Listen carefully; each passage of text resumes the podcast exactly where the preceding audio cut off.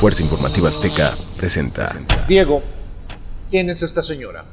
Juana Barraza Samperio. ¿La Mataviejitas? La Mataviejitas, quien fue condenada a 759 años de prisión por el homicidio de 16 ancianas en Ciudad de México y área metropolitana. La oscuridad de un bodegón, un interrogatorio revela los detalles de los crímenes más atroces que conmocionaron a la sociedad mexicana, narrados por los que estuvieron más cerca de los hechos. Historias de crimen y castigo. De los archivos de Fuerza Informativa Azteca surge La Galera. Diego Borboya, reportero Fuerza Informativa Azteca. Trayectoria periodística de 17 años, medalla CEP en oratoria 2000 y 2001. Sin duda la Mataviejitas es uno de los casos más mediáticos de los que la prensa dio cuenta prácticamente paso a paso. ¿Cómo se da a conocer la historia de esta señora? Empieza con una serie de mitos urbanos, comienzan a desatarse una serie de homicidios a mujeres de la tercera edad, principalmente en la capital mexicana y algunos municipios conurbados. Se creía en un principio que era un hombre, la gente hablaba de un, un, hombre, un rostro muy particular, muy definido, que incluso llega a un retrato hablado que se hizo muy popular en los medios de comunicación. Hacen un busto con la imagen del presunto homicida en aquel entonces, porque todavía no se definía que fuera mujer. Sin embargo, pues en esta historia hay un giro de tuerca muy importante, Salvador. La mata, la mata viejitas, el mito. ¿Cuándo comienza? Los homicidios son de la década de los 90 hasta el año 2006.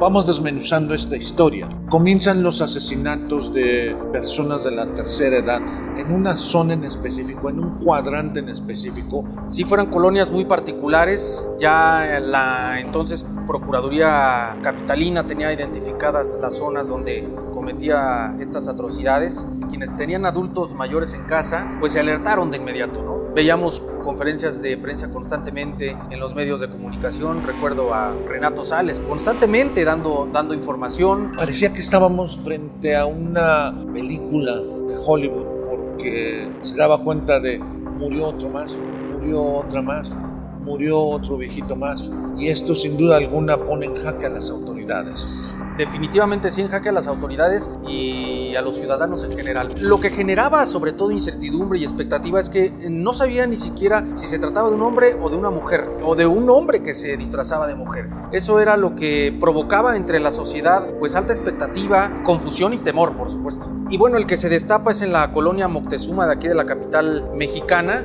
en enero de 2006. Es detenida Juana Barraza Samperio, vestida de rojo, acababa de escapar después de asesinar a quien fue su última víctima, una mujer de 89 años de edad. La había estrangulado con un estetoscopio. El, mod el modus operandi. Este era el modus operandi constante de, de Barraza Samperio, las estrangulaba. Interrogatorio de Juana Barraza. La molestar si te, la llevas a donde... Ah, no, no, no, Llegaba, y se las ganaba diciéndoles que era una trabajadora social, que las ayudaría con su proceso de pensión para el retiro, que les daría apoyo, por ejemplo en particular para la última de ellas, se acercó pidiéndole trabajo como lavandera, planchando ropa, pues le ofrece sus servicios. Y le dije que este, si me ocupaba para lavar o para arreglarle su casa. Y esta mujer le dice, yo te pago 22 pesos por docena de ropa. Cuando me dijo, le digo, ahí es muy poquito, señora. Le contesta esta mujer a la última que mató, le dice, son gatas y todavía quieren ganar los dos, cuando yo agarrarme por sí. Y entonces es un factor determinante para que ella le provoque la muerte estrangulándola con este estetoscopio. Y agarré la liga, pero esas no las traía yo. Los, los adultos mayores. Es una mujer que sin duda tenía un objetivo que eran los adultos mayores. Pero ¿qué hay detrás de la psicología de este personaje?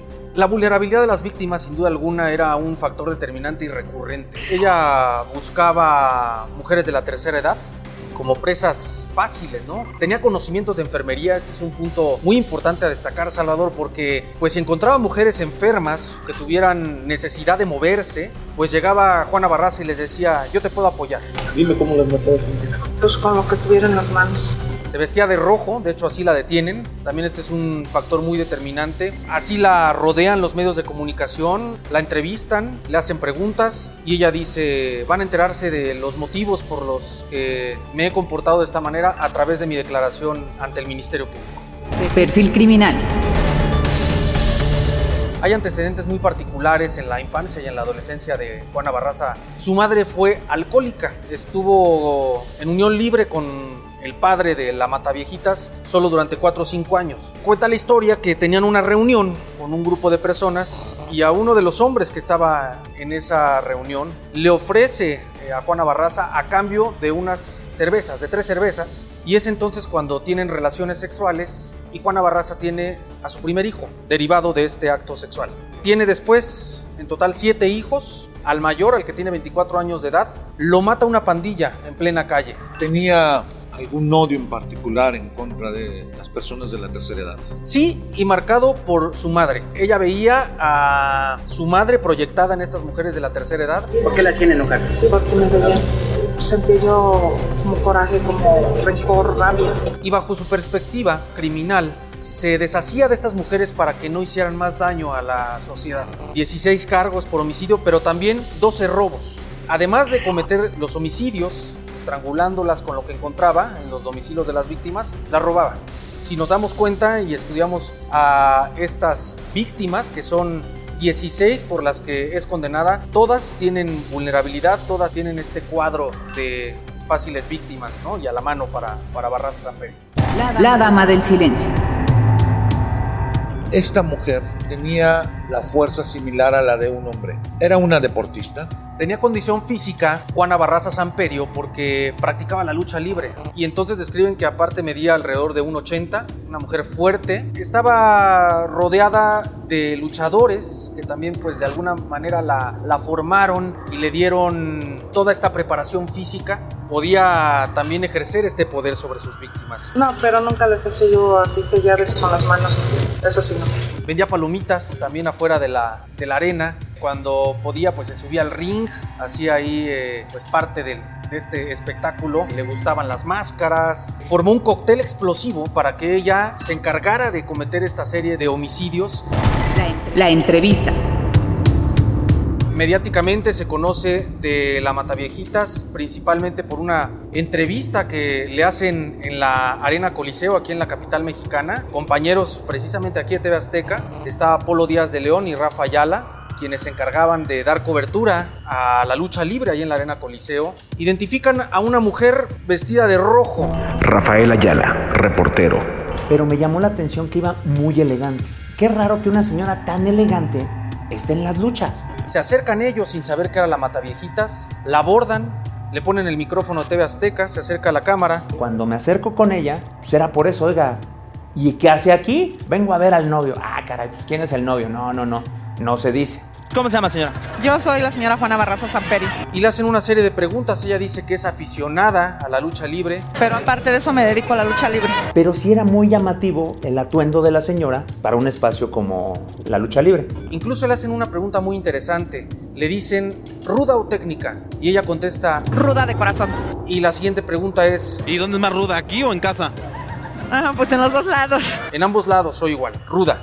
¿A quién apoyar? Aquí pues a los rudos. Los compañeros en ese entonces no sabían que se trataba de la Mataviejitas. Desconocían que era una asesina serial. Efectivamente.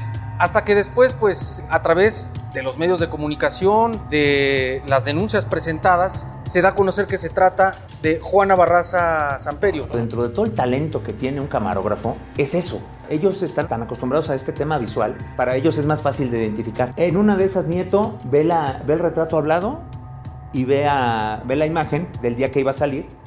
Dice, pues es esta señora. Sale la entrevista en protagonistas con toda la sección de lucha, lo ve la Procuraduría, es la Mataviejitas. Ellos fueron los que dijeron. Gracias a una entrevista que le hizo TV Azteca, descubrimos que ella era la Mataviejitas. Tú recordarás, Salvador, era constantemente, no solo en televisión, sino también en medios radiofónicos, en medios impresos. Se volvió muy popular ese rostro, ese busto basado en un retrato hablado que incluso pues generaba terror. La gran preocupación del ciudadano de a pie era la Mataviejitas, era lo que acaparaba portadas. En la entrevista que le hacen los compañeros, pues tiene incluso una, una risa, ¿no? Una risa muy particular que los especialistas en criminología les dan las bases para determinar un perfil psicológico muy particular, ¿no? De Juana Barraza. La, la condena.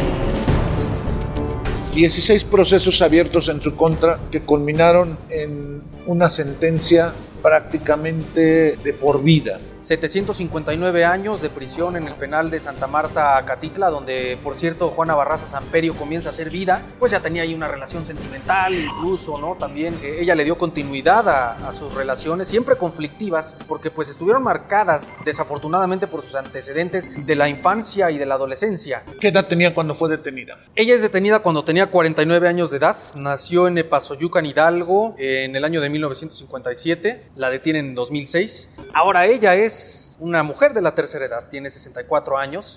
Con conclusiones. Diego, sin duda alguna para los reporteros, darle seguimiento a este caso nos lleva a estar dando puntualmente la información, pero también toca fibras sensibles y más cuando estamos hablando de personas de la tercera edad. A ti en lo particular, ¿cómo te deja marcado? Sin duda alguna yo creo que estos casos pues nos marcan. A pesar de que tenemos el traje puesto de periodista, pues también tenemos el traje de ciudadanos y de seres humanos, que caminamos en las calles, que vamos por una banqueta, pero que además tenemos abuelos, abuelas y nuestras madres son ya personas de la tercera edad. Y nos lleva a crear conciencia, a estar alerta, a mantener a nuestras abuelas, a nuestros abuelos seguros, no colocarlos en un punto vulnerable. Sobre todo a no abandonarlos. ¿no? Desde luego que sí nunca más una mata viejitas. Esperemos que no. Y en eso tenemos que ocuparnos sociedad, autoridades. Es una tarea compartida de todos. No podemos atribuírselo solo a la Procuración de Justicia, no solo a la policía, sino también a nosotros como hijos, como nietos, como hermanos, como ciudadanos comunes y corrientes. Juana Barraza Samperio fue juzgada en 2008 la fiscalía la acusó de 40 homicidios. Fue encontrada culpable por 16 cargos de homicidio y 12 por robo agravado. Fue sentenciada a 759 años de prisión. El 26 de julio de 2015, se casó en la cárcel con un hombre de 40 años y se divorció un año después. Podría quedar libre a los 98 años de edad al compurgar la condena de 50 años máximos permitidos. Yo sé que no es excusa, que no, no merezco perdón ni de Dios ni de nadie. Perdón. Ya lo hice.